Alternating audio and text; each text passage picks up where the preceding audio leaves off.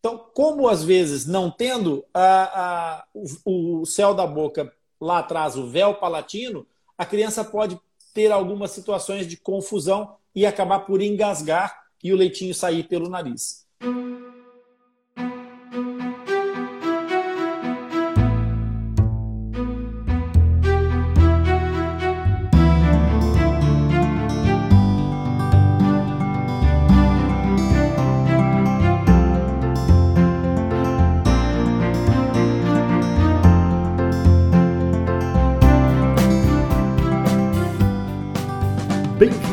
Ao Atlas Lipcast, o ponto de encontro dos amigos do Lip. É aqui no Atlas Lipcast onde nós falamos de fenda lábio-palatina de uma forma simples e descomplicada que tu poderás entender e participar. Tchau, Belo! Boa noite a todos! Como Boa vocês noite. estão? Bem-vindos, bem-vindo! Mais, uma, mais yes. uma aventura nossa. Mamma mia, a gente só inventa, né? Mas é muito bom, né, cara? Vamos, vamos então dar início. Acho que não temos muito o que apresentar. João Belo, coreógrafo, bailarino e panda lover. Fissurado. Fissurado. Que Primeiro de tudo, bem-vindo. Bem-vindo a todos que está vendo agora e que vai ver daqui a pouquinho, amanhã, depois de amanhã. Indiquem sempre essa live. Vamos explicar um pouquinho para o povo o que está acontecendo, né? Vamos. Uh, o convite do projeto do Panda Fissurado, o Rony, né, para poder explicar todas as cirurgias e intervenções que eu fiz na minha vida, para a gente ter um bate-papo de uma coisa que eu já fiz e eu para mim ter o conhecimento, né, do que eu fiz também, que é uma coisa é uma coisa interessante para mim também. E deixar bem claro que a gente não preparou muita coisa porque vai ser bem espontâneo para poder ser bem real, né? Pra... E vocês também, se tiverem dúvidas, podem perguntar aqui, porque eu estou cheio de dúvidas. é, eu, eu, e o João, a gente combinou desde a primeira vez que a gente se encontrou que a gente ia fazer as coisas no trapézio sem rede. Que a gente ia Exato. entrar sempre de cara lavada, de cara limpa, para enfrentar aquilo que viesse e, e, que seria sempre bom. Porque a verdade. Não tem é muito o que falar, né? É, é a nossa vida. É, e eu acho maravilhoso a forma como tu definiste isso, que é a, a história da tua vida. Então, sendo a história da tua vida, cara, é não tem muito o que inventar, tá tudo dito. É, é fazer aquilo que a gente sabe, aquilo que é a tua história, e eu vou traduzir para o pessoal aquilo que tu viveste, a forma como tu viveste cada uma dessas, dessas experiências. Vou até passar o meu cenário para um verde esperança, que é para a gente ter a, a certeza que a gente vai transmitir muito boa energia e muito boa onda para todo mundo. João, a ideia foi contar a tua história e explicar cada um dos passos. A gente dividiu a tua história para ficar uma sequência em 11 etapas, não é isso? Então, a gente vai começar e vamos fazer uma troca, os dois. Eu dou uma explicação para essa etapa técnica e o João nos dá a história desse momento o que eu lembrar, né? Maravilha. É, essa primeira parte, provavelmente o João não, não tem muito o que lembrar, é, vai lembrar é da vida toda, porque a primeira etapa que a gente colocou foi exatamente para explicar para vocês que o João é um fissurado bilateral transforamen. O que, que significa essa classificação? Significa que o João teve os cortes exatamente como, os, como as minhas marquinhas aqui na, na no filtro, portanto, dos dois lados do, do rosto, do, do lábio, e também apanhou o céu da boca. Portanto, foi atravessando as duas, os dois lados do lábio e o céu da boca até o final do céu da boca, onde nós temos normalmente a campainha. Portanto, o João tinha uma abertura a, a todo comprimento. Então, essa foi a primeira etapa que a gente colocou. A partir daí, o João, depois de nascer, foi intervencionado logo no centrinho em Bauru, no Hospital do RAC, no HRAC, e foi acompanhado lá durante quase toda a sua vida, excetuando as últimas intervenções que fez já fora do centrinho. A gente situou essas 11 etapas na fase do centrinho. E a primeira etapa que o João foi parar a, a, a unidade de tratamento é, do centrinho foi exatamente quando, nascido com uma fenda bilateral transforame, ele foi fazer os moldes para a confecção de uma plaquinha obliteradora do céu da boca, que lhe permitiria modelar parcialmente as asas do nariz, para que aquela estrutura que estava completamente sem suporte tivesse um suporte artificial e, ao mesmo tempo, tivesse alguma coisa a tapar o céu da boca que lhe permitisse uma alimentação e uma amamentação. Olha, eu lembro que era a parte que a minha mãe sempre falava, era a parte da amamentação, a parte de, de comer, né? Que tinha muita complicação porque entrava no buraco errado. E esse é o desespero de todas as mães, né?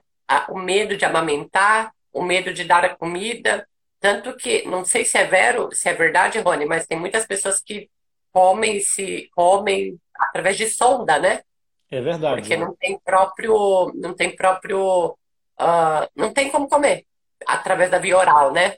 E, é. e me lembro que a dificuldade maior é, é para poder engolir a comida, né? Que minha mãe sempre falava que eu tinha esse problema de sempre que ia para o buraco errado e era uhum. uma, um casino. Uhum. É, esse problema, João, está relacionado com o seguinte: há algumas crianças com a, a, a fenda labiopalatina que têm capacidade motora de promover os movimentos da deglutição e há outras crianças que não conseguem desenvolver esse, esse primeiro movimento. Então, por vezes, é preciso usar uma sonda nasogástrica para que a criança consiga ganhar peso, para ter estatuto ponderal para as primeiras intervenções. Por outras vezes, é possível sim alimentar a criança sem sonda e até é possível amamentar essas crianças. Porque uma, uma coisa que as pessoas não sabem é que o fato de não poder fazer a sucção não é determinante para a criança não amamentar, porque o leite materno ele jorra dos lactóforos, das, das glândulas mamárias, mesmo sem a criança chupar o seio materno. Ela basta movimentar a mandíbula por baixo do seio materno que o leite sai. Depois, o problema é que a criança tem que estar numa posição mais verticalizada para que o leitinho atenda à lei da gravidade e vá para baixo. Então, como às vezes não tendo a, a, o, o céu da boca lá atrás, o véu palatino, a criança pode ter algumas situações de confusão e acabar por engasgar e o leitinho sair pelo nariz. Ok?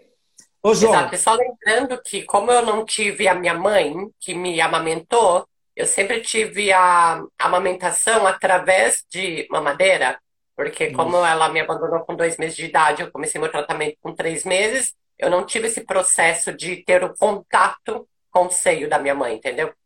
Então, tipo, não sei se isso agrava ou não, a, ou se isso implica na.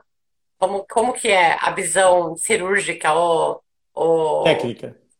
Técnica, exato. A visão técnica a respeito disso. Tem uma dificuldade maior na recuperação ou próprio no tratamento de uma pessoa que tem amamentação direto no peito, no seio, e outras que tem no, na mamadeira? Isso complica mais, facilita? Como é esse processo visto de um ponto de vista técnico? João, na realidade, o, o, nós fomos preparados para, essa, para esse momento da amamentação é, lá, lá atrás, na nossa, na nossa genética, no nosso código de desenvolvimento é, da, da, da, de ser mamíferos. Então, ajuda, obviamente, mas não é determinante. ok? O fato de ter a amamentação no peito materno traz uma série de benefícios e uma série de, de, de orientações que a criança acaba por aprender, mas não é determinante. Se ela amamentar no peito materno, vai ter benefícios, obviamente. Se não amamentar no peito materno, há outras formas de atingir determinados objetivos, mesmo os funcionais. No caso, por exemplo, um dos principais efeitos da amamentação é o desenvolvimento do queixo da criança. O queixo nasce muito pequenininho e a amamentação é um dos principais estímulos de recuperação do crescimento, do potencial de crescimento do queixo. Tá? Portanto, a alimentação em si, a, a apreensão do peito materno e isso tudo, não é, não é por, por, ser o peito materno, até porque crianças que não têm fenda muitas vezes não conseguem prender bem o peito da mãe e acabam por também ter dificuldade de amamentação. Ok? Ótimo. Então, contada essa parte da história, João, vamos à terceira parte, porque aí o João começa a entrar propriamente no bloco cirúrgico. E no bloco cirúrgico, o João, no dia 16 de novembro de 89, ainda com alguns mesinhos, foi para o bloco pela primeira vez, foi é, sofrer a intervenção de queiloplastia. Aqui é preciso fazer uma pequena referência. Como o João tinha a fenda dos dois lados, no protocolo cirúrgico que foi adotado para o João, ele fez a queiloplastia em dois tempos cirúrgicos diferentes. Então, a primeira intervenção, o João fechou apenas um lado da fenda.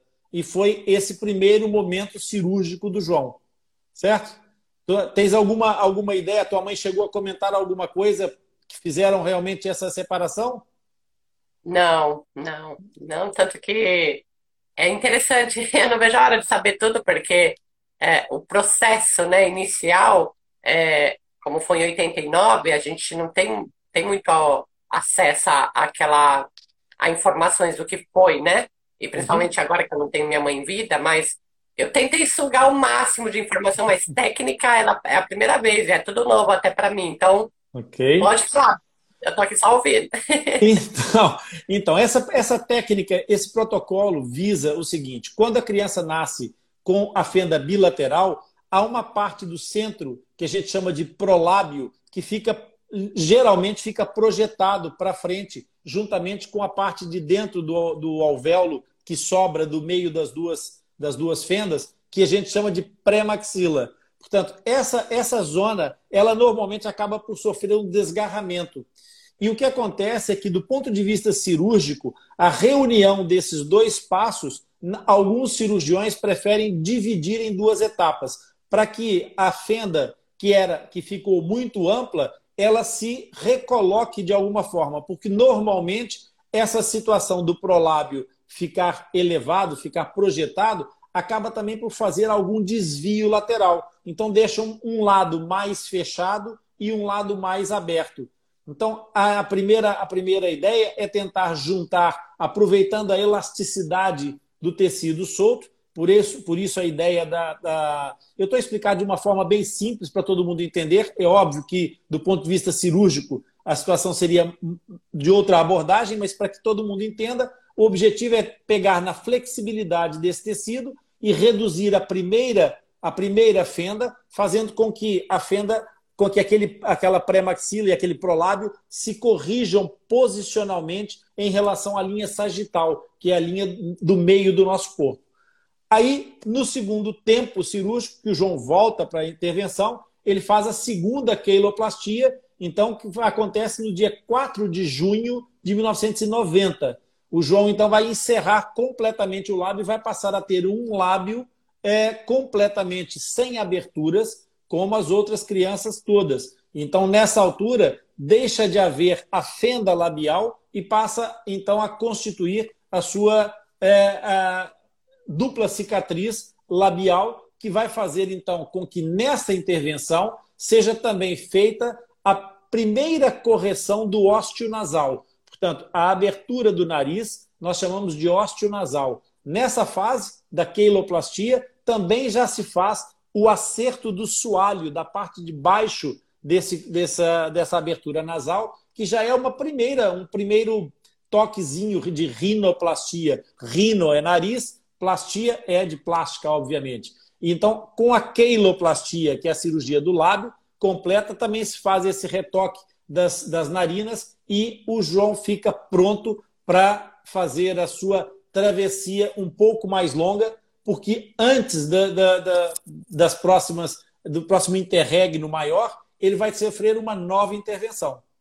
Essa nova intervenção vai ser, então, a palatoplastia, que vai acontecer quando, João? Vai acontecer no dia 26 de novembro de 91, já passado bastante tempo, não é? Passado quase um ano dessa, mais de um ano dessa, dessa segunda intervenção. Portanto, aqui os protocolos do João foram bem alargados. Alguns protocolos pressupõem, para as pessoas terem uma noção, nós estamos a falar aqui que o João começou em novembro de 89 e só fez a palatoplastia já com dois anos, em novembro de 91. Normalmente, nos protocolos em geral, nós temos a queiloplastia feita a partir dos três meses, ok? E vamos fazer a palatoplastia a partir dos nove meses, sendo que há sempre uma janela é, entre protocolos, diferentes protocolos. O, no caso da palatoplastia em especial, que é o céu da boca, a reconstrução do céu da boca, nós vamos ter essa palatoplastia com uma janela que vai dos dos nove meses até aos 18 meses. No caso, o João fez aos 24 meses a sua palatoplastia. João, tem alguma história que a tua mãe contava depois da, da palatoplastia? Porque passasse a ter, pela primeira vez, duas cavidades, não é? O, a fossa nasal e a cavidade oral separadas definitivamente.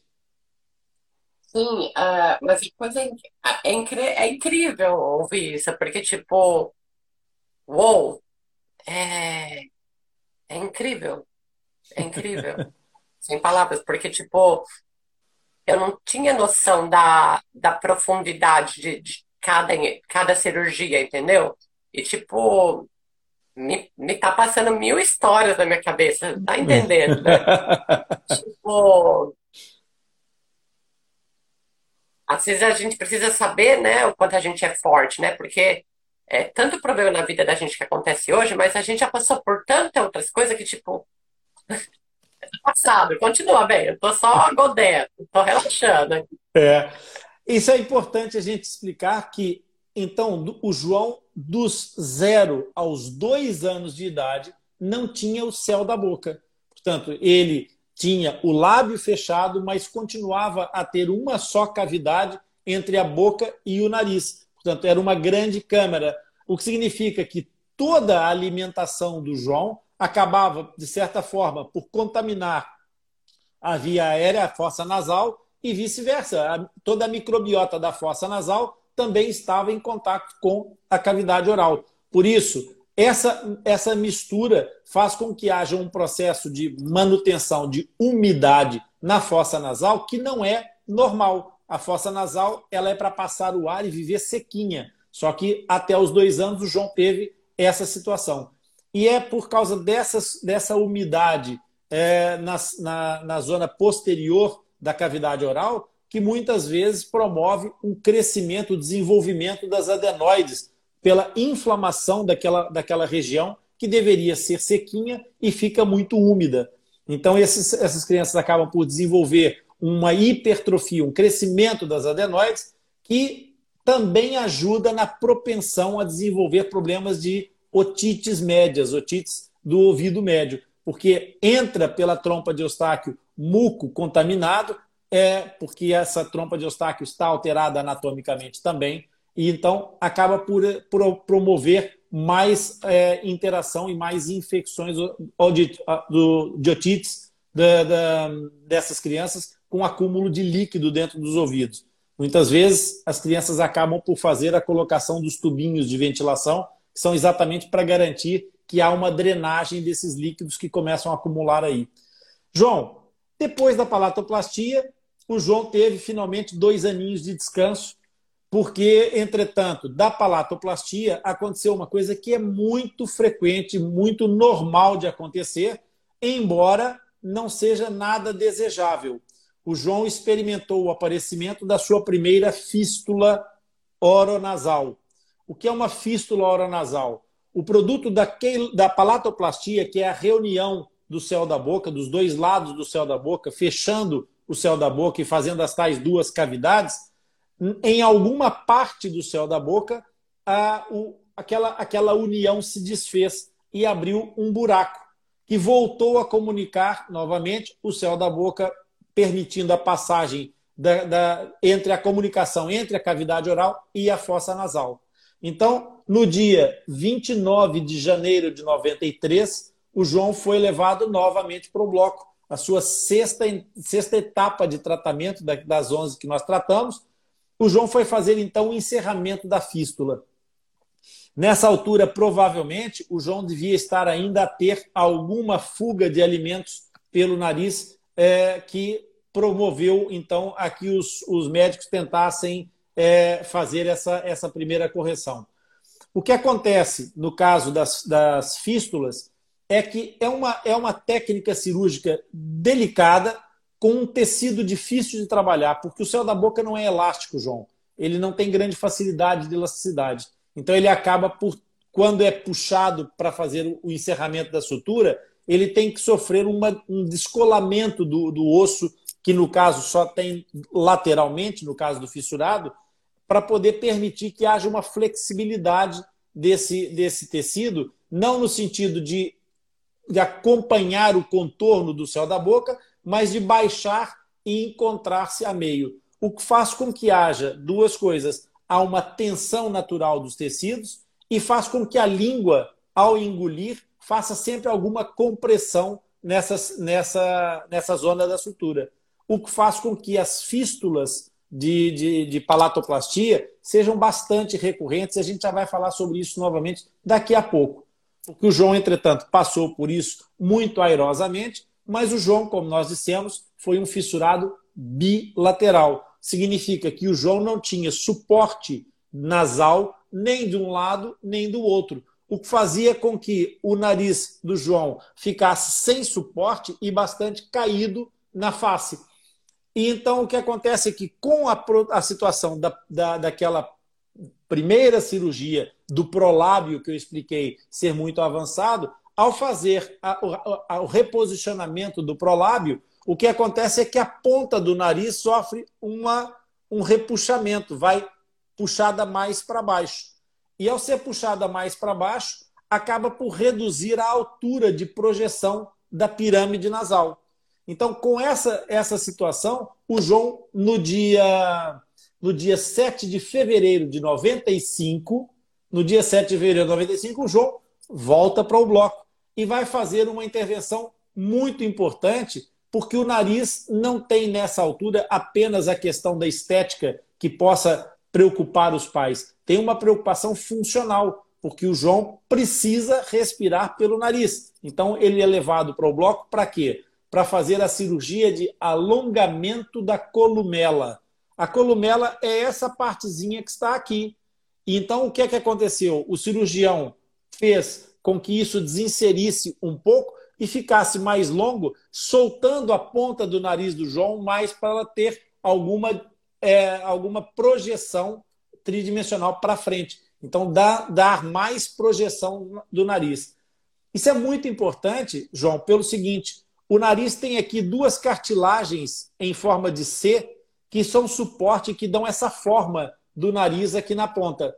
Quando o nariz está muito puxado para baixo, essas cartilagens tendem a abrir-se. Então o nariz espalma e alarga. E dá, para além de dificultar a respiração porque fecha, não é? aí também faz com que o nariz se torne muito alargado e acaba por também perder aquele efeito de pirâmide que o nariz deve ter. Dessa... A tá marcante de uma pessoa que nasce assim, né? Porque você olha para o nariz, é sempre aquela estética de, do, do largo aqui, e, uhum. e parece que não tem isso daqui, né? Não tem o a, divisor. A columela, é chama-se columela. Exatamente. Exato. E quando, é, um exemplo, até em 2018, eu ainda tinha esse nariz assim, é, uhum. grande, grosso na ponta, e, e, parecia que era sempre que, que não, não, não, se via a cogumela, não? Uhum. Não se via. E, meu Deus, foi um trabalho psicológico gigante. Uhum. Gigante. Porque é, é, uma estética que não é que você não aceita, mas é, é uma estética que você vê que falta alguma coisa de você mesmo, entendeu? É mais do que a estética. Enfim, vamos avante. Vamos avante. Exatamente. É, a, a, Vanessa, que chegou aqui agora, está comentando que em alguns centros no Brasil e na América é usado o elevador. Vanessa, nós falamos sobre isso no começo da live, exatamente é, explicando o uso da, da, da, placa obturadora com os elevadores nasais. É, também tem bons resultados, mas é como, como tudo depende do protocolo. Há protocolos em que isso não é utilizado e que também tem resultados fantásticos. Todos, os, todos os, os protocolos são bons e são válidos com os resultados maravilhosos que conseguem ter e ultrapassando as dificuldades que todos os protocolos têm. Tá? É, no Brasil é utilizado, sim, é utilizado no Centrinho, no, no CETAC e em vários outros, em vários outros lugares. É, já deixou de ser utilizado durante muitos anos, voltou a ser utilizado, e em medicina isso acontece regularmente uh, vai, vai tendo resultados de longo prazo e a gente vai percebendo quais são os efeitos a longo prazo e real de cada coisa. Por exemplo, o João usou é, é, essa plaquinha elevadora e o resultado é que, mesmo assim, acabou por ter que fazer todas as outras correções. Portanto, a plaquinha, nesse caso, é, no caso do João em concreto, teve um resultado relativo, provavelmente facilitou mais a amamentação do que propriamente melhorou a qualidade da reabilitação da, da morfologia do nariz. Então, seguindo para bingo, nós temos então que o João fez a columela nessa altura e ainda efeito dessa questão da plástica nasal continuou com, com, com essa preocupação ainda a interferir com a sua vida. João, em 90 em 95, tu já tinha seis, seis anitos, seis anitos, não é? Portanto, estava na altura da entrada para a escola e essa coisa toda. Tu tens alguma memória dessa altura? Que como é que isso, como é que isso mexia contigo? Imagina, imagina a Lady Gaga chegando no tapete vermelho com cinco vestidos de, embaixo dela. Era eu. Era eu chegando na escola, normal, normal. Uhum. E... Mas assim, eu me lembro que as minhas primeiras vezes na escola era assustador, porque o povo não sabia, né? Nunca tinha visto, não tinha contato. Então, tipo, foi um choque, né? Porque era começo do meu tratamento, eu não tinha todo o suporte que eu tenho agora. Então, tipo assim, é, eu lembro que eu não explicava muito, não, viu? Eu ia assim, na cara e coragem, mas a minha mãe sempre, minha mãe sempre foi chamada para poder ir na escola, porque as, as professoras tinham medo que eu tinha que eu levasse isso pro lado pessoal, né? Porque as pessoas uhum. tiravam sarro e brincavam, inventavam piada. Mas, como eu já falei mil voltas, né? Mil vezes, eu, graças a Deus, não tive esse problema, porque eu tive uma mãe maravilhosa. Mas uma pergunta, Rony. E eu, uma coisa que eu me lembro muito e que eu não, não sempre, mas às vezes me acontece muito. É próprio quando eu estou comendo, vai lá naquele, naquela, no, sabe como posso falar? Na fístula. Exato. É normal. Eu já, eu já vou te explicar isso exatamente no próximo passo, João. Na etapa, na etapa 8 da sua vida, o João voltou em 1 de outubro de 2003. O João voltou para uma nova intervenção cirúrgica, voltou ao bloco.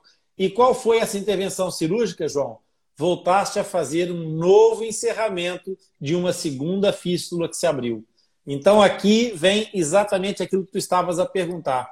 E como eu disse no se, princípio. Por que abriu? Por que se abre a fístula, normalmente? Primeira coisa que tu tens que entender é o seguinte: quando se faz uma palatoplastia, nós estamos a juntar tecido é, em três camadas diferentes.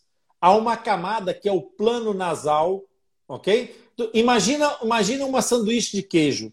Tu tens o pão da parte de cima, tens o queijo no meio e tens o pão da parte de baixo, certo? Certo. Então, o que acontece na palatoplastia é que nós pegamos o pão da parte de cima, vai ser a mucosa nasal. O queijo vai ser a, a cintura muscular, que é muito fininha, muito fininha, muito fininha, que é a musculatura do palato. É um tecido conjuntivo, denso. E depois, a mucosa oral, que é a parte que está virada para a boca, que vai ser a fatia do pão de baixo. Ok? O que acontece Sim. algumas vezes é o seguinte: é que para essas duas fatias de pão não se colarem uma na outra, tem que haver o queijo ali no meio, tem que haver aquele tecido conjuntivo denso. Se esse tecido conjuntivo não fica, se aquela parte muscular não fica devidamente é, é, estruturada, se ela ficar muito fininha, o que pode acontecer é que aquelas duas, aquelas duas partes acabem por se colar uma na outra, a de cima e a de baixo. E quando isso sim. acontece, há uma tendência natural a que essa, essa, essa é, vascularização daquele tecido vá ficando mais pobre e acaba por haver uma, naquela zona de tensão uma abertura, porque pa passa a, a, é como se fosse é, é, um furo, um, um, um tecido que vai puindo só que, como não tem vascularização entre essas duas coisas, não tem aquele tecido que, que isola um do outro, eles, ao se juntarem, permite mais facilmente essa intercomunicação. E o João voltou ao bloco exatamente para fechar pela segunda vez uma fístula que, pelo que eu percebo, foi bastante reduzida, mas ela está aí presente, apesar de estar provavelmente disfarçada por um colapso da mucosa. Provavelmente ela não é visível, mas tu consegues perceber, sentir a passagem em algumas em alguns movimentos da alimentação, a passagem há uma comunicação aqui em qualquer lado e não consegues até nem eventualmente perceber exatamente aonde. É, há, há, casos de crianças que é, ganham o hábito de fazer um movimento de sucção com esse som e passam o ar naquela região, fa fazendo com que essa, com que essa zona permaneça sempre comunicante. Tá? Isso é uma mania? Porque eu tenho essa mania horrível. é, isso, isso não é uma mania propriamente, é, nem deixa de ser. É porque tu, ao ter essa situação, acaba por não te aperceberes e isso é estimulante. Faz com que haja uma, um, um, um foco de atenção sobre aquela, sobre aquela situação. E tu não consegue se desenvencilhar desse foco de atenção. É, é uma coisa incrível que é, é muito involuntário. Exatamente. Exatamente. Exatamente isso. Nós Vamos temos... acabar com isso, porque eu odeio. Deixa eu fazer para o povo ouvir, ó. Odeio esse barulho. Exatamente, exatamente. Quando eu tô nervosa, quando eu tô ansiosa, quando eu tô numa situação de deságio, uhum. é uma orquestra. Horrível. é, João, isso, isso é uma questão que só pode ser tratada aqui. É, na realidade, pode, há outra forma de tratar isso, que é voltar a intervir cirurgicamente e voltar a encerrar essa fístula. Mas a cirurgia. Mas a cirurgia, para isso, não te dá garantias de longevidade desse processo. Por quê? Porque quanto mais, aí vem o outro lado da história. Tu fizeste essa, essa, essa, essa, essa segunda tentativa de encerramento da fístula, mas o que acontece é o seguinte: quanto mais um tecido é trabalhado, mais ele vai fibrosando, vai ganhando fibrose. E a fibrose ainda tem menos capacidade elástica, tem menos propriedades. Tá? Olha, tá aqui um, aí eu não me lembro do, do nome, a MA989 também diz que também tem essa mania, João, tu não está sozinho. E estava aqui a Carmo Isabel, mãe do, do outro João, que diz que é tua fã número um. A Carmo, ela vive nos Açores, tá? É uma ilha, de, de, de, uma das ilhas de Portugal, é um arquipélago, não é? É? E ela vive nos Açores e tem um filho, João, também.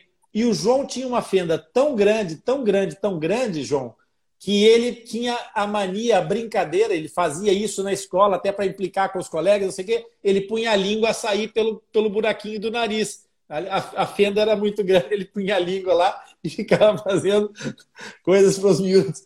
Então, esse tipo de situação é normal. A, a, quando a gente tem qualquer coisa na boca, a língua anda sempre a explorar. Qualquer coisa que a, um dente, por exemplo, que faz uma lasquinha, faz logo uma ferida na língua, porque a língua anda lá sempre a roçar e a explorar e não sei o quê.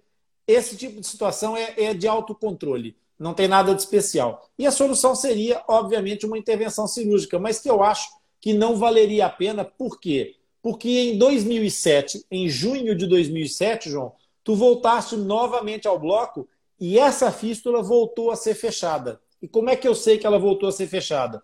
Porque tu foste fazer, na nona etapa do teu tratamento, o enxerto ósseo secundário.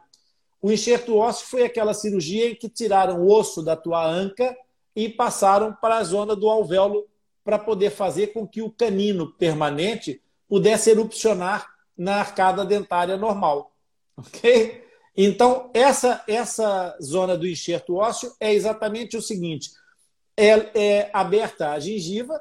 A gengiva vai fazer, então, uma, uma, é, um, uma separação de, de camadas, outra vez, tanto para a parte de fora quanto da parte do céu da boca.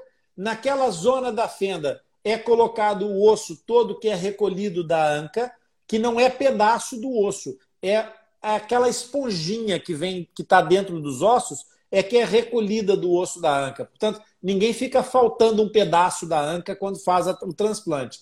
É uma preocupação que, que muita gente tem. E vai serrar a minha anca? Não vai serrar nada. é como tirar o miolo do pão, sabe? Então, pega naquela, naquela esponjinha e coloca ali, e depois a gengiva é toda fechada. E ela tem que ser muito bem fechada. Por isso é que eu te disse que foi corrigida a tua fístula novamente. Por quê? Porque quando se faz isso, o osso não pode estar, o osso transplantado não pode estar em contato com os fluidos da boca, não pode estar em contato com a saliva, por exemplo. Então aquilo é muito bem fechado, o cirurgião trata muito bem daquela situação. E a tua fístula foi novamente encerrada nessa altura, tá? Então foi feito o enxerto autógeno, ok? E, no caso, fechado mais uma vez a fístula oronasal que existia. Portanto, tu fechaste pela terceira vez a fístula. Lembra na primeira vez que eu disse que era uma cirurgia chata, recidivante? Tu já fizeste naquela até aqui. Então, essa foi a terceira vez que tentaram fechar essa fístula. Isso é muito frequente no caso da, da, da, da fenda bilateral, especialmente, porque nós estamos a falar de, uma, de um espaço muito grande a ser recuperado. Né? Então, é o tecido tem que ser muito, tem que ser muito complacente ou muito trabalhado para conseguir chegar a fechar aquilo tudo. Dessa altura, tu tens alguma recordação, João, do enxerto ósseo? Essa eu acho que é fácil de lembrar, não? É, sim, como eu já falei na outra live, eu tinha medo de pôr o pé no chão, porque eu penso, o problema era psicológico de, de caminhar do que o problema na boca, né? Porque como a gente já tinha falado a respeito de quando eu respondi uma pergunta, é mais a impressão, né? Você ficar assustado porque é muito inchado, porque é um, é um intervento, é uma cirurgia muito agressiva no, no sentido que incha.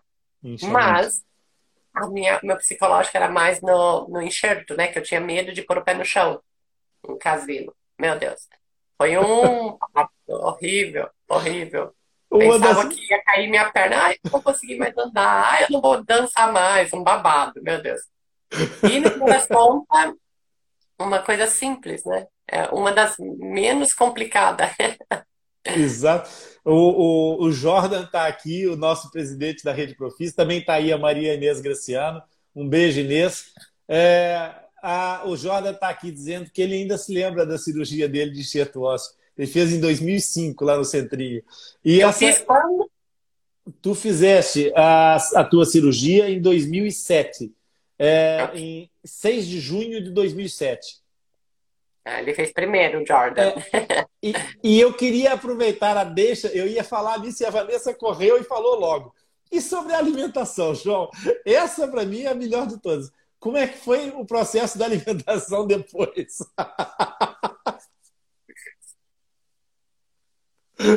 Conta, Não, João. Eu sempre fui, eu sempre fui um pouco tantando da, da cabeça. Eu era muito louco, eu era muito louco. Eu não tinha respeito por mim mesmo naquela época, né? Praticamente é isso. E eu me lembro que eu saía da. Mamma mia, com 16 anos de idade, não, Rony, eu tô vivo pela misericórdia divina de Deus, porque eu saía, eu saía escondido, cheio de ponto na boca para ir fumar. Olha que, que, que falta de, de responsabilidade. A, a respeito de, de, comer bem, meu Deus. Tudo sopinha, né? Tudo sopa. Só sopa, sopinha. Sopa. Sim, sim. É. Agora, eu não, eu não sei porque eu não posso reclamar bem, porque eu amava a comida do centro. Então, tipo assim, a ah, sopa pra mim era é. maravilhosa. Então, tipo, eu não, nunca sofri com nada. Sofri que não tinha que voltar pra casa, que não tinha aquela sopa gostosa, entendeu? Eu, ri, eu rio muito mais com as mães do que com os fissurados. Os fissurados ficam muito sofridos. É muito chato comer sopa durante tanto tempo, tá? Mas na verdade, mas na verdade, o problema da alimentação é muito cruel para as mães, João, porque o que acontece é o seguinte: as mães já sofrem com uma realidade que é o que é que eu vou fazer amanhã para almoçar, o que é que eu vou fazer amanhã para o jantar. É, uma, é aquela coisa de ter que fazer comida todos os dias é, é muito desgastante para as mães que normalmente são quem assume essa, essa coisa na maioria dos lares. E, felizmente ou infelizmente é uma realidade, né? É, é, uma coisa que nunca faltou em casa era liquidificador e peneira. exatamente. Então, o que acontece é exatamente o seguinte: é que quando chega nessa fase, as mães fazem a sopa, liquidificar e fazer sopa. O grande problema é que no primeiro dia é sopa de legumes, no segundo dia é sopa de legumes, no terceiro dia é sopa é, canja de galinha, mas ela tem que ser passada, então depois volta para a sopa de legumes. Cara, ao fim de pouco tempo, é a loucura. As mães estão desesperadas sem saber o que é que vão fazer para os filhos não, não, não quererem mais fugir da hora da refeição. Então, essa é uma questão que eu chamo assim imensa atenção. Mães que tenham filhos fissurados e que vão fazer é, enxerto ósseo secundário. Por favor, não descuidem o acompanhamento da nutricionista. As nutricionistas elas estão lá exatamente para dar a vocês ferramentas, coisas tão simples, tão simples como o fato de que uma sopa, se tiver todos os legumes ao mesmo tempo, vai ter sempre o mesmo sabor. E a criança não precisa consumir todos os elementos na mesma refeição. Então, se hoje fizer uma sopa com determinados nutrientes e colocar uma beterraba, ela vai ser uma sopa vermelha. Se amanhã fizer outra sopa com determinados nutrientes e colocar uma cenoura, ela vai ser cor de laranja. E já é completamente diferente. Mesmo que os nutrientes até estejam presentes nas duas, o fato de ter uma cor diferente motiva a criança de uma forma diferente. Isso é só um pequeno exemplo para vocês perceberem que às vezes a, as dicas do nutricionista são muito importantes. Né? E isso facilita muito a, a vida das pessoas. A, é, aqui a nossa... é, só, é só por um pequeno período também, entendeu? Então, é. tipo assim, usa a criatividade, é, inventa, inventa, mas é, é só por um período, passa é. rápido. Mas é bem importante mesmo fazer isso, bem importante ter esse cuidado, se o osso for submetido a tensões, é mais complicado porque a, a taxa de reabsorção aumenta muito. Olha, a, a, eu, eu, queria que você colocasse o seu nome aqui, MA989031. Márcia, se chama Márcia. Márcia. Márcia. Ela também amava, que saudade da sopa, sinto sabor até hoje. Obrigado, João. É, a Vanessa diz que conhece uma amiga que a filha fez o enxerto com um tal kit, tipo um cimento. Ela tem 10 aninhos hoje, foi uma das últimas a conseguir esse kit, que foi parado pelo, pelo FDA, pela Anvisa. Food Drug Administration. Uh, a Isa está a dizer sim, e gratuita, Jordan. É verdade, a Márcia. Uh, a Rayane também está aí. Rayane, olá, doutor Rony, essas fibroses só podem ser corrigidas cirurgicamente? Fonoterapia ajuda? Pergunta a Cati. Olha, Cati, a, a questão é o seguinte: a, as fístulas elas só podem ser corrigidas, corrigidas cirurgicamente. A fisioterapia ou a fonoterapia não fazem nada em relação às fístulas. Podem ensinar e aprender a lidar com elas, tá? é, aprende, aprende a, a, a, fazer com que essa fístula, a presença da fístula, não interfira com a sua alimentação ou com a fala, se não for grande demais. Ok? Portanto, é possível. Deixa eu perguntar, Rony. Uh, ah. Existe, qual é a probabilidade que existe de um enxerto ósseo não andar a bom fine? A probabilidade existe sempre, João, porque o que acontece é que o fissurado não traz no seu código genético, no seu DNA. Imagine o DNA como se fosse um livro de montagens. Aí na Itália também tem o IKEA, não tem? Aquela Sim. loja sueca de imóveis. É, passa publicidade, vamos apagar isso depois. Mas tem aqueles livros de montagem. Imagina que numa determinada zona do livro de montagem a tinta não imprimiu. Uhum. Ok? Então o que acontece é que naquela zona onde deveria ser colocado o osso, não é colocado o osso porque as células construtoras de osso chegam ali e dizem assim: não, aqui na nossa guia de entrega não diz para entregar osso aqui. Então não forma aquela zona de osso. Quando nós fazemos o enxerto ósseo, esse osso veio de outro lado e ele acaba por osteointegrar. Só que o nosso, o nosso organismo ele tem um constante turnover, um constante é, é, tirar e repor tirar osso velho e colocar osso novo no nosso esqueleto. Constantemente isso acontece, tá? E o que acontece é que, por que, que nós fazemos o enxerto ósseo secundário na altura da erupção dos caninos? Porque aquilo que faz com que o enxerto ósseo fique estabilizado é o estresse funcional da presença de um dente. Então, o que, que acontece? Quando as células é, coletoras de osso velho passam e levam o osso velho daquela zona enxertada, as células que vierem trazer osso novo para repor não iriam deixar o osso ali. Então, ao fim de algum tempo, aquele osso vai diminuindo, diminuindo e desaparece por reabsorção, por não haver renovação. Mas quando tem lá um canino, quando tem lá um dente naquela zona do enxerto, as células que entregam o osso novo chegam lá, olham para o mapa e dizem assim: engraçado, era para não entregar o osso aqui, mas está ali uma família a morar naquela casa. Então, vamos entregar o osso aqui sim. E então deixa lá o osso. E aí é que mantém a estrutura do enxerto com longevidade. Portanto, é mais ou menos essa ideia. Não sei se consegui ficar clara a metáfora, mas é nesse turnover pode haver, se não estiver em estresse funcional, a perda desse osso. E existe a possibilidade de, mesmo se, se, se deu certo o enxerto, uhum. não existir o suporte para ter a, a, a base para pôr um pino? Um, um implante. Pode, Exato. João. Pode. O enxerto Porque aí pode. acontecendo no meu. Exatamente. O que acontece é o seguinte: imagina que o que eu expliquei agora, o estresse funcional é aquilo que sustenta o enxerto, tá? Então, é colocado uma grande quantidade de osso, mas depois, naquela zona onde ficou o enxerto, não ficou nenhum dente, porque o canino, entretanto, erupcionou, mas há uma ausência do incisivo lateral por causa da presença da fenda. Então, ali não vai ter dente. Esse osso pode até desaparecer completamente e voltar a ter a fenda, ok? Por falta de estresse funcional. O osso vai ficar além do canino, mas vai ficar depois do incisivo e naquele meio não vai ter função.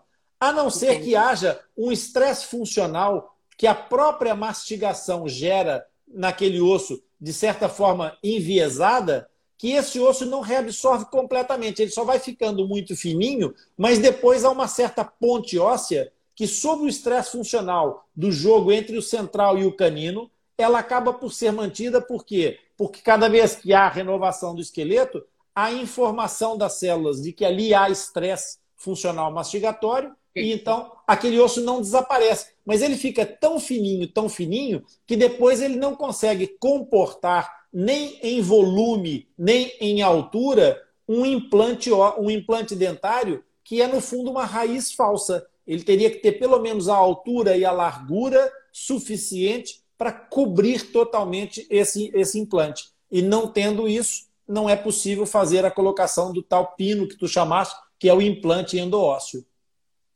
Ok. Ok? Beleza. A Vanessa está fazendo uma pergunta aqui também, João.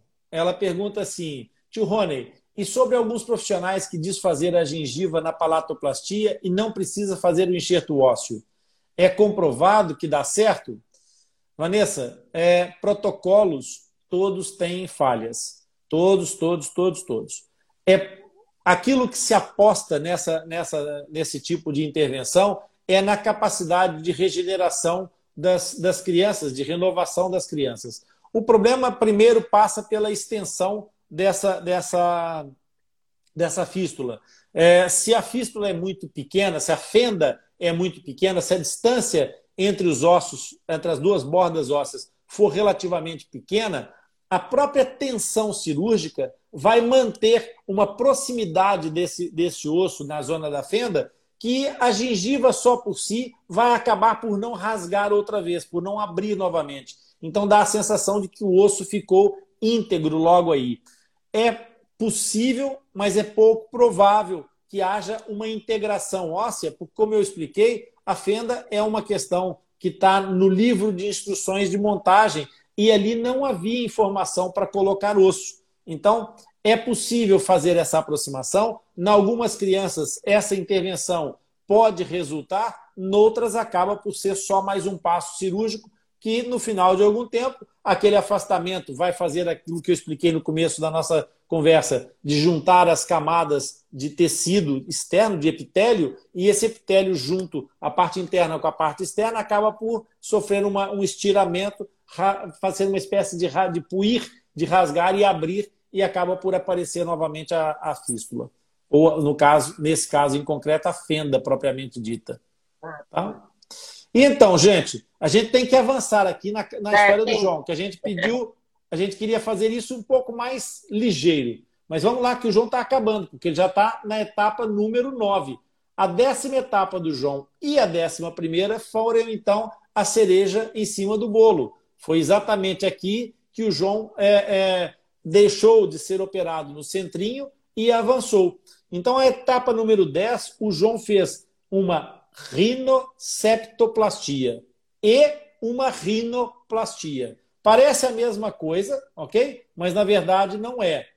Ah, nessa altura, o João fez a rinoceptoplastia, tem a ver com o septo nasal, que é a parte de dentro do nariz que divide em duas cavidades.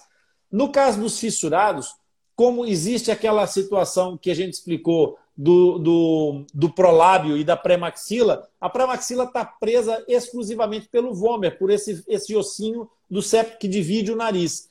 Então, muitas vezes, como esse, esse, essa pré-maxila sofre desvios, acaba por haver uma espécie de empenar daquele septo nasal. E quando ele é colocado na sua posição para dentro, para alinhar com a, com a arcada alveolar, por vezes ele faz uma, uma dobra, uma, uma, uma espécie de concavidade lá dentro da fossa nasal. Então, essa, esse desvio do septo nasal é preciso ser corrigido pela rinoceptoplastia. É a plástica do, da correção desse desvio de septo. E depois também se faz a rinoplastia, que é a reconstrução de toda a pirâmide nasal, fazer o estreitamento, juntar as cartilagens aqui da, da pontinha do nariz, fazer o, o, a, o, a aproximação das asas do nariz uma da outra, para tornar o nariz menos alargado, que é aquilo que eu expliquei para vocês, porque quando havia fenda, havia falta de, su de suporte ósseo, então há uma reunião das bordas da asa do nariz. Então o João fez isso, mas nessa altura o João também fez uma outra coisa, ele fez uma nova queiloplastia. Por quê? Porque aquela queiloplastia que ele fez bilateral lá quando ele era pequenininho foi uma plástica. Só que o João fez uma cicatriz enquanto criança. E nós crescemos à volta das cicatrizes. Então, o que é que acontece? Com o passar dos anos, com o crescimento, aquela cicatriz começa a sofrer alguma retração. É, apesar de todo o trabalho. Aqui sim, Cate, é importante o trabalho da fonoterapeuta, da terapeuta da fala, que é nas massagens dessas cicatrizes que ajudam a que a cicatriz mantenha um grau de, de, de elasticidade, de funcionalidade.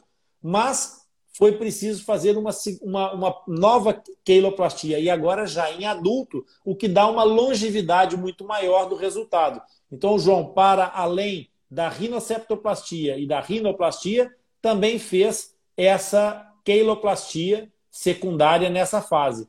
E, além da queiloplastia secundária, o João aproveitou para fazer uma situação que foi corrigir a parte da, da narina propriamente, porque com todas essas, essas situações, a abertura do nariz começou a ficar comprometida. Então, o João também fez a, uma cirurgia corretiva, uma cirurgia plástica de atresia narinária.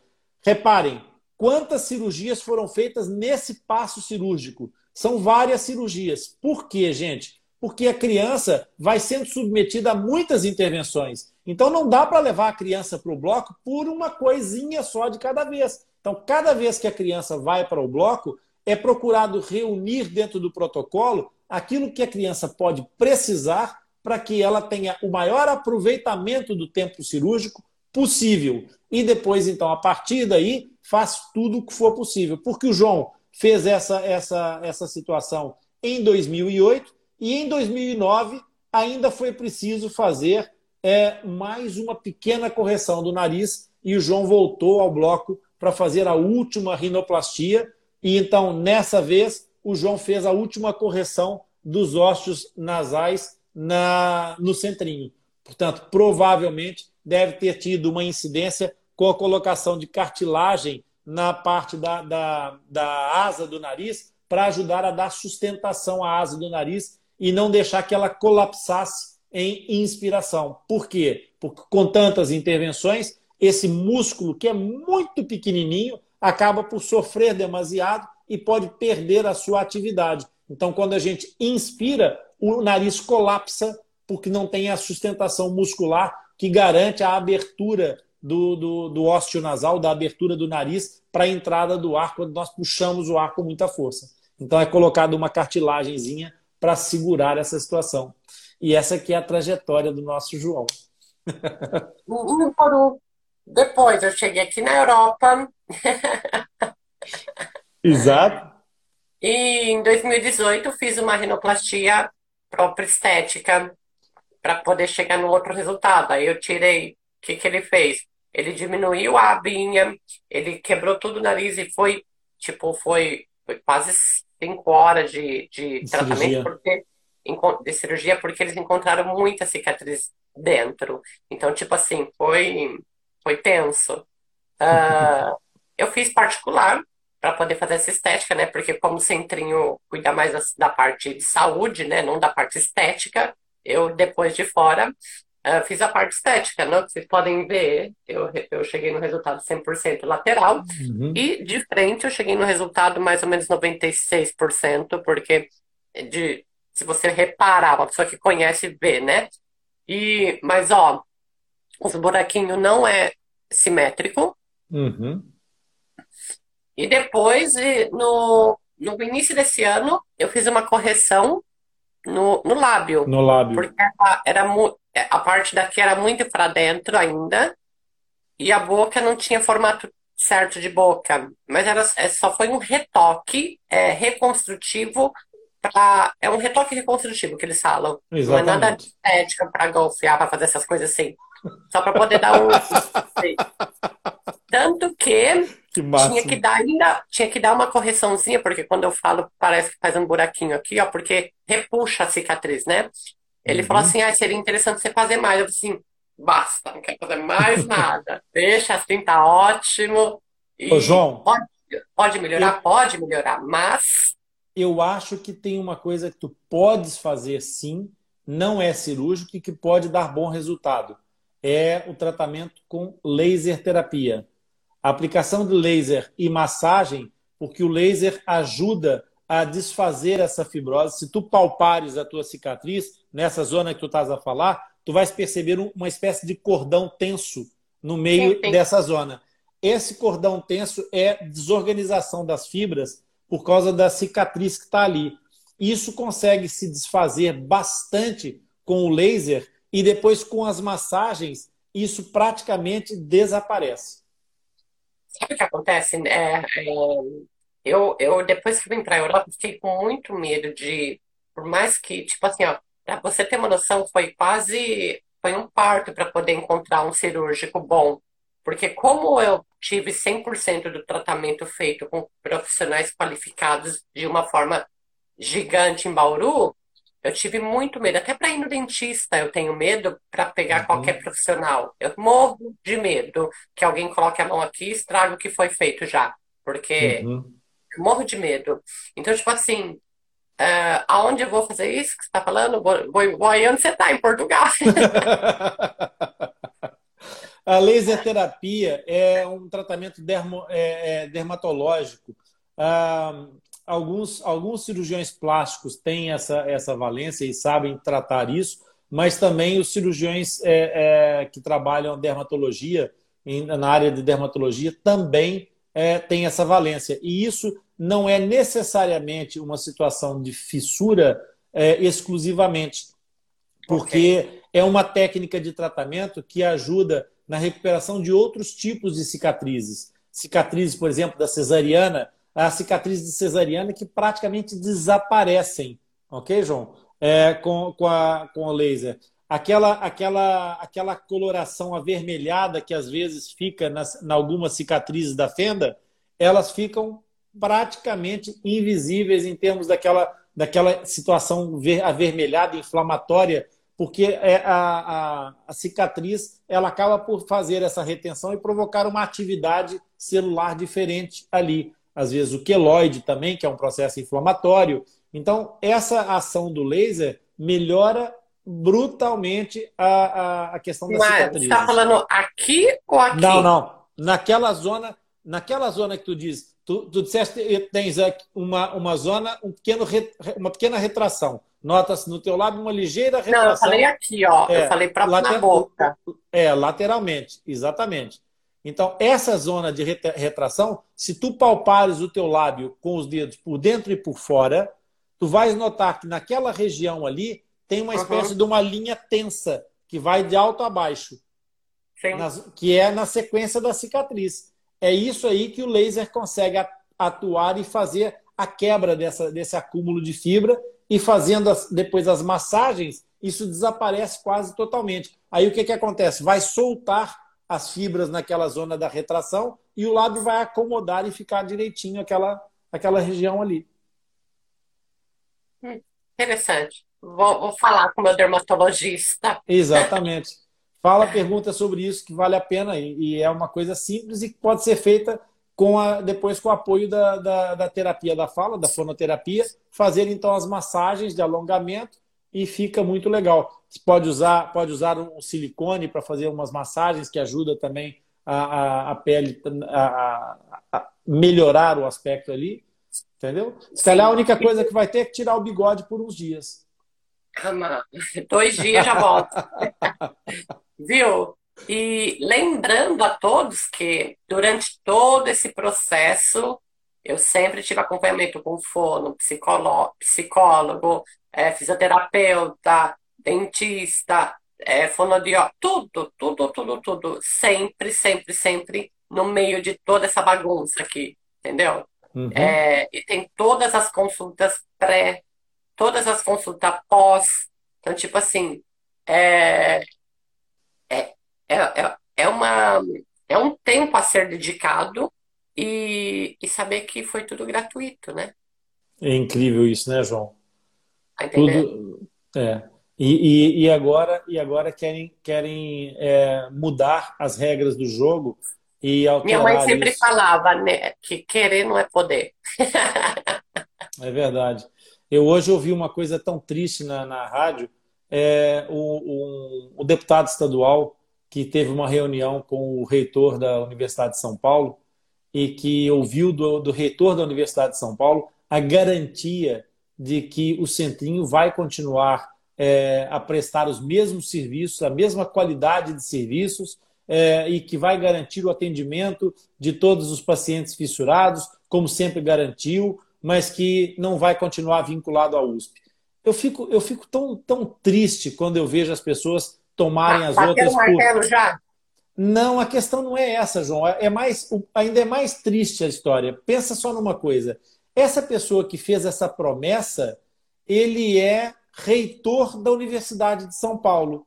E ele diz que vai se desvincular do Centrinho, mas que o Centrinho vai continuar, que ele garante que o Centrinho vai continuar. Mas ele garante como? Se ele vai se desvincular, ele deixa de ter voz ativa dentro do centrinho, ele não tem voz ativa na nova estrutura, mas como é que ele garante isso? Ele garante com que poderes? Ele tem alguma varinha mágica? Ele tem uma bola de cristal?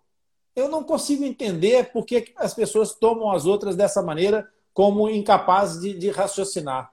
É, e fiquei triste por isso, porque eles continuam a insistir com essa, com essa história é, de tirar o centrinho da, da USP. E isso vai ser necessariamente um problema a longo prazo, é, porque aquilo que tu tiveste não vai, não vai provavelmente ser uma situação sustentável por muito tempo e rezemos todos para que essa organização de saúde, que é uma instituição privada, não venha a ter dificuldades financeiras, porque se tiver, eles fecham a porta e o centrinho vai junto com eles para o buraco. Bom, é e, a minha, e a minha tristeza é uma outra, sabe, Rony? Que, caramba, se o meu prontuário é 12.729, ou seja, 12.729 em 1989, ou seja, depois disso teve muitas outras pessoas e cadê o povo? Uhum. Cadê o povo que, tem que, que, que teve todos os benefícios gratuitamente e não tem voz ativa para poder ajudar as pessoas que estão chegando aí, entendeu? Tipo, cadê esse povo que fez é, todo esse tratamento gratuitamente para poder falar assim, ô, oh, é, que vocês estão querendo mexer na minha história? A, uhum. a parte mais triste para mim, João, é ver a ingratitude das pessoas que não se metem da banda, entendeu? Porque, tipo uhum. assim, caramba, eu provo fazer o máximo e no máximo daqui do outro lado do mundo, entendeu? E E eu, eu não consigo entender, né, oh, Rony, como as pessoas que conseguiram tudo isso gratuitamente não alçam, não ergue a voz, não ergue a cabeça e falam assim, ô, oh, mas vocês estão falando, Para. entendeu? Por quê? Porque agora estão bem, agora estão bem, né? Estão integrados na sociedade. Exato. Mas cadê esse povo? Cadê o censurado? Sabe? Tipo, é, agora faz. É, sabe? É isso que eu não consigo entender.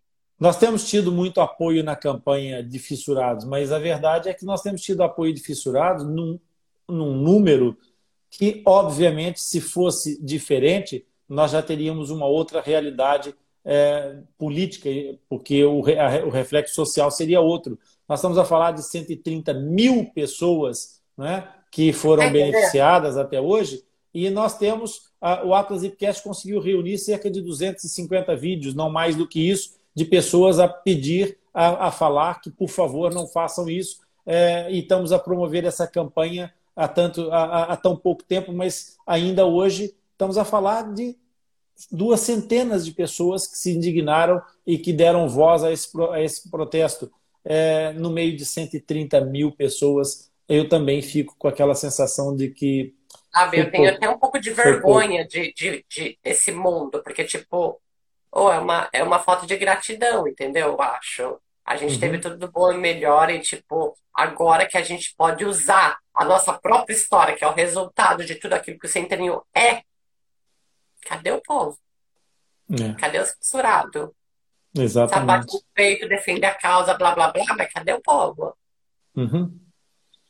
É, a gente está aqui, tu estás, na, tu estás na Itália a lutar por isso, eu estou em Portugal a lutar por isso. Temos muitos bravos lutadores, está aí o Jordan, o Zaqueu, a Cate, a, a, Inês. A tá, gente tá conhece aqui, quem é do é, ramo, né? Porque tá sempre os mesmos. Gente, está aqui muita gente a lutar por isso e a fazer, a, a, a, tentar dar a sua cota parte de sacrifício, mas era importante que a gente conseguisse chegar mais longe, que houvesse mais pessoas a dar voz a esse manifesto. Não, e, e saber que o Brasil é um país pobre, em saber que a cada três minutos nasce uma criança assim, e saber que toda essa raiva que a gente falou que eu passei, uma criança está começando agora.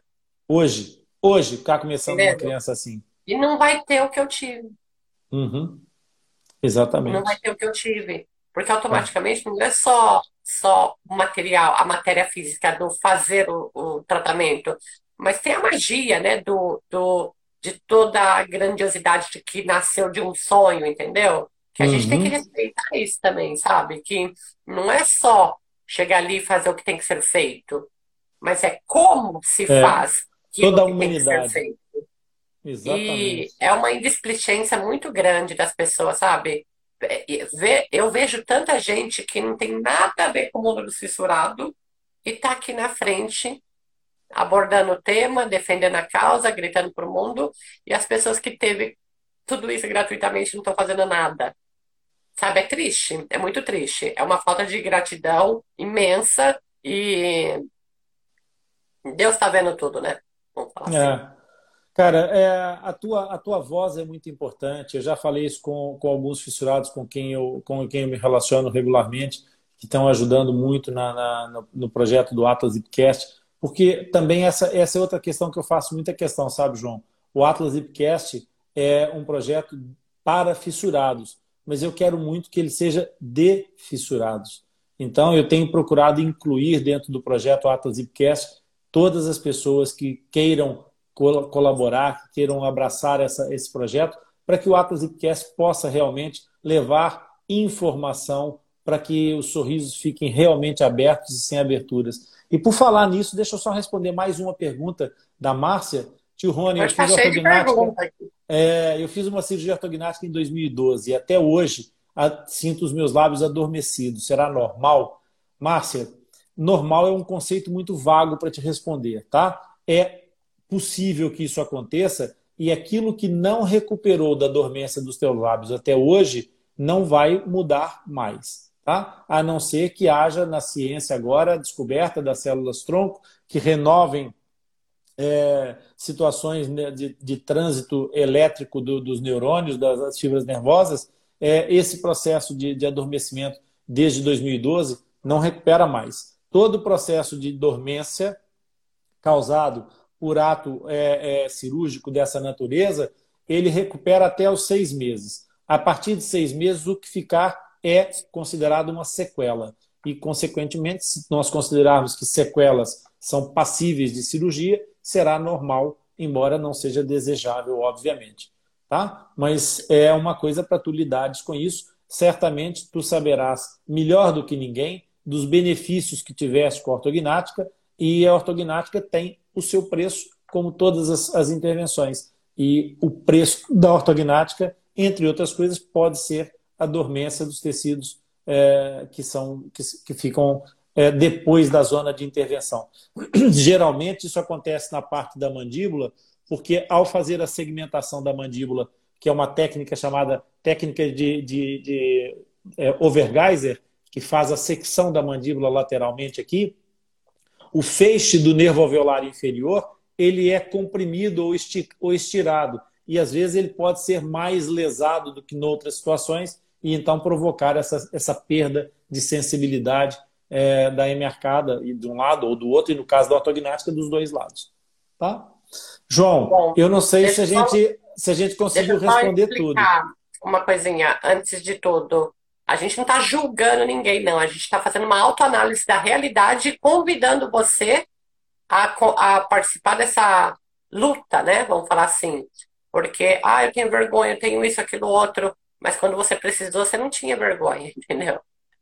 Então, tipo assim, agora é a gente que precisa da sua voz, é a gente que precisa da sua história. Somos nós que precisamos de, de de colocar a nossa própria história na frente, entendeu? De tudo isso, uhum. de toda essa grandiosidade que é o centrinho, que é o sonho do, do nosso tio Gastão, entendeu? Então, tipo assim, eu acho que é mais que uma responsabilidade nossa, é um dever, como uma parte de gratidão por tudo aquilo que a gente recebeu gratuitamente, entendeu? Porque hoje cada um construiu uma vida, uma história, mas a gente não pode esquecer o que a gente é e o que a gente teve, né?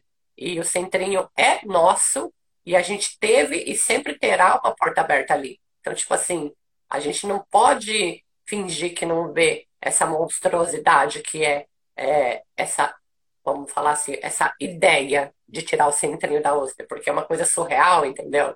Não pode. Exatamente. É, é, é um desrespeito gigante à nossa história.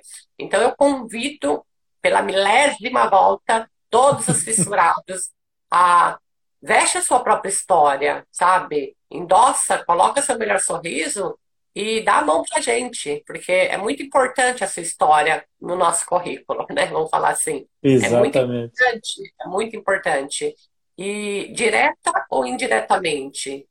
E eu convido a todos a, a sentir-se parte dessa família, porque é uma falta de respeito à nossa própria história. E eu convido a todos a, a falar com o Rony, não comigo.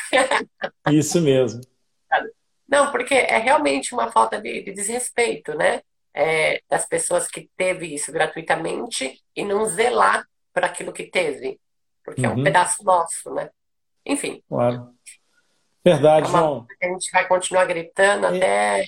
Não é, é maravilhoso. Vencer, é maravilhoso o teu gente... recado. É, não é, não é vencer a luta, né? É justo. É isso mesmo. A gente não está aqui para fazer guerra, a gente está aqui para a justiça. Nem mais. Nós estamos, não estamos contra ninguém, estamos a favor dos fissurados, né, João? É, mas é triste explicar uma coisa que não precisa, né? Principalmente de, de não. É, é, explicar uma coisa que não precisa para uma pessoa que já teve aquilo que precisava. Então, tipo, põe a mão na consciência e vê o que você pode fazer aí também. É. No seu e tem, e tem duas portas abertas. Tem o Panda fissurado e tem o Atlas Lipcast. Duas portas abertas. E se precisar de ajuda também, e se ainda precisar de ajuda, porque pode ter um filho, pode ter um neto, e se voltar a precisar, é, nós vamos lutar para que o centrinho prevaleça, permaneça e esteja aí. E também a rede Profis está aí para poder ligar pontos, ligar é, é, pessoas aos centros de tratamento e encaminhar as pessoas dentro daquilo que for o mais próximo possível, para que as pessoas também não estejam limitadas pelas dimensões geográficas monumentais de um país como o Brasil, um país continental. A Rede Profis está aí para poder ajudar a todas as pessoas. É, associem, procure as associações de fenda lábio palatina da sua região. Certamente em cada região há uma associação Defenda a Lábio Palatina, há gente empenhada em lutar por essa causa em todos os cantos do Brasil. Nós não, são, não somos tão poucos assim, por isso, procurem as, as associações. E se vocês já fazem parte de uma associação, verifiquem se a associação de vocês já está conectada à rede Profis. Vamos unir as nossas vozes para que a força seja mais é, é, expressiva e que a gente tenha capacidade de ser ouvidos. Aqui, o nosso presidente da Rede Profis, o Jordan André, vai receber você de braços abertos e a sua associação também de braços abertos. Por isso, nós seguiremos juntos, sim, Jordan, com toda certeza. João, nós dois também, mas eu acho que por hoje a gente conseguiu é, atender o, o, Apesar de não cumprirmos o tempo, cumprimos o nosso é. objetivo. Exato. Né? E é importante que todo mundo entenda a importância de distribuir essa informação. Então, você que está vendo esse vídeo agora, é, se quiser passar para pessoas que precisam é, e que têm necessidade de ter esse tipo de conteúdo, é só compartilhar, ok, gente? E qualquer pergunta, estamos aqui, ó, sempre Exatamente. disponível. É isso mesmo. Com a cara e com a coragem. Maravilha. João, bem haja. Pessoal, bem haja todas as pessoas que ficaram aqui. Olha, Graças. gratidão enorme. Gente. A gente e um beijo para que vão ver. E não, não esqueça, se você não é capaz de amar você mesmo, é impossível amar uma outra pessoa. Então, se aceite, visse sua história e sorria. O mundo é lindo. Vai para frente. Maravilha, João. Haja. Tchau.